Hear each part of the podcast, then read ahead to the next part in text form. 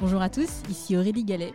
Je suis ravie de vous accueillir sur Disruption Inside, le podcast qui décrypte de l'intérieur la transformation des entreprises et des acteurs publics. Ensemble, nous allons à la rencontre de leaders business institutionnels qui font bouger les lignes. Nous allons décrypter leurs stratégies, revenir sur leurs réussites et leurs échecs et faire le plein de conseils pratiques. Mon objectif, vous aider à passer à l'action en vous inspirant des meilleurs.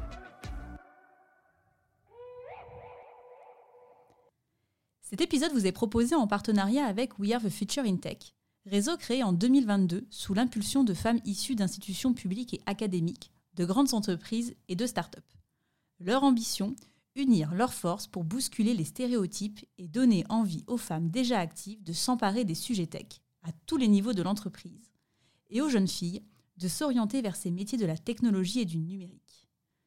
Ces femmes de talent contribuent par leurs actions concrètes dans les écoles et leurs entreprises à une représentation équitable des femmes et des hommes dans ces secteurs clés de la société, dès aujourd'hui et pour demain.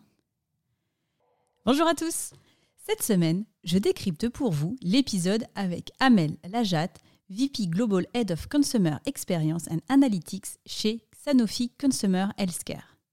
Quelques éléments de contexte. Sanofi Consumer Healthcare propose des médicaments d'automédication dans différents domaines thérapeutiques tels que la douleur, l'allergie, le rhume, les maux de gorge ou encore les symptômes digestifs. Tout au long de l'épisode, Amel explique comment Sanofi Consumer Healthcare utilise la data pour transformer la manière de se connecter avec les consommateurs. J'en retiens trois idées clés. La première, la data qui est mise au service de la prévention. La seconde, la data qui est utilisée pour améliorer la performance des campagnes marketing. Et enfin, troisième et dernière idée, la data comme levier pour créer des contenus informatifs ciblés répondant au plus près des préoccupations des consommateurs. Première idée, la data au service de la prévention. Health in your hands, c'est en ces termes qu'Amel résume l'ambition de Sanofi Consumer Healthcare. L'enjeu est d'aider les individus à comprendre et à agir.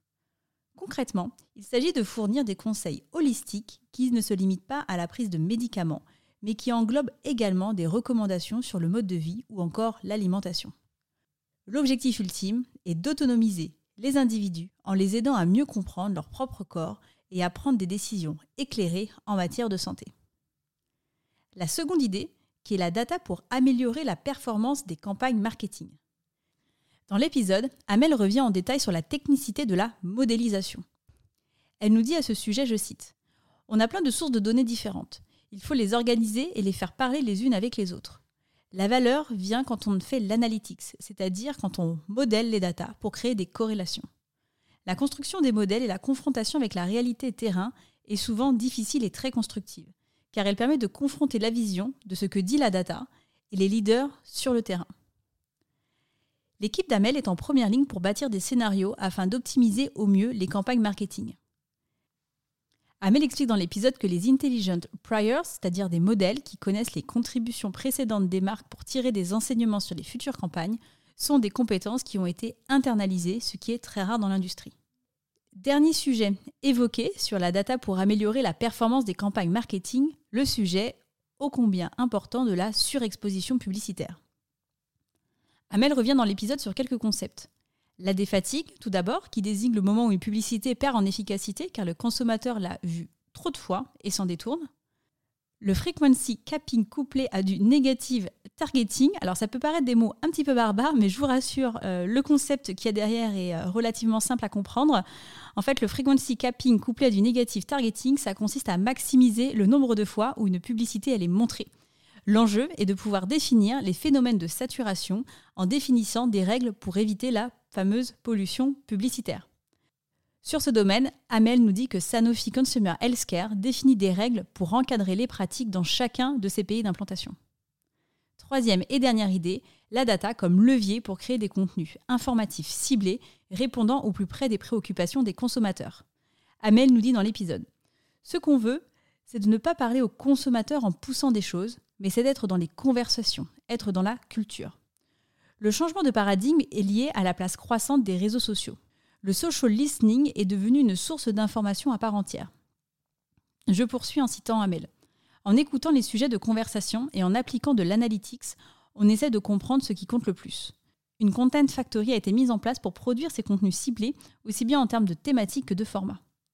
Amel nous confie dans l'épisode Les comportements ont changé. La complexité d'être dans les réseaux sociaux en tant que marque, c'est environ 15-16 paramètres différents à regarder. Dans le domaine du coup des campagnes marketing, les enjeux sont de taille, puisque ce sont tous ces paramètres qu'il faut regarder pour cibler au mieux les bons messages auprès des bons publics. Pour terminer ce décryptage, je souhaitais partager avec vous deux idées supplémentaires. Une fois n'est pas coutume, Amel est revenue sur la place de l'humain dans la data. Elle nous dit, je cite, L'humain est extrêmement important. On peut avoir de très bonnes idées, avoir de très bons modèles, mais si on ne passe pas du temps à expliquer, à convaincre, à prendre des risques ensemble, je pense qu'on n'y arrive pas. Seconde idée assez disruptive qu'on n'a pas eu encore l'occasion euh, d'aborder dans les épisodes de Disruption Inside, c'est la place de l'humour. Je cite Amel. Grâce à l'humour, les gens progressent plus vite. Grâce à l'humour, les gens arrivent à mieux convaincre. C'est une gymnastique qui permet d'avancer individuellement et professionnellement. Alors si vous souhaitez en savoir plus sur le sujet de l'humour, je vous invite à vous plonger dans la lecture de Humor Seriously Why Humor is a Secret Weapon in Business and Life de Jennifer Hacker et de Naomi Bigdonas, dont Amel parle dans l'épisode. L'idée clé de ce livre, c'est comment faire de l'humour une arme de management. Cet épisode vous a été proposé en partenariat avec We Are the Future in Tech. Si vous souhaitez en savoir plus sur ce réseau, je vous invite à consulter leur site internet wearethefutureintech.org. Vous y découvrirez notamment des témoignages vidéo de femmes passionnées et passionnantes. Bonne découverte C'est la fin de cet épisode, j'espère qu'il vous a plu. Pour m'aider à faire connaître le podcast, c'est très simple. Parlez-en autour de vous, mettez une note 5 étoiles accompagnée d'un gentil commentaire et abonnez-vous à mon compte pour être notifié des prochains épisodes. Si vous souhaitez en savoir plus sur le podcast, je vous donne rendez-vous sur mon site aurélie-galet.com ou sur mon LinkedIn. Un grand merci à tous et rendez-vous la semaine prochaine pour un prochain épisode.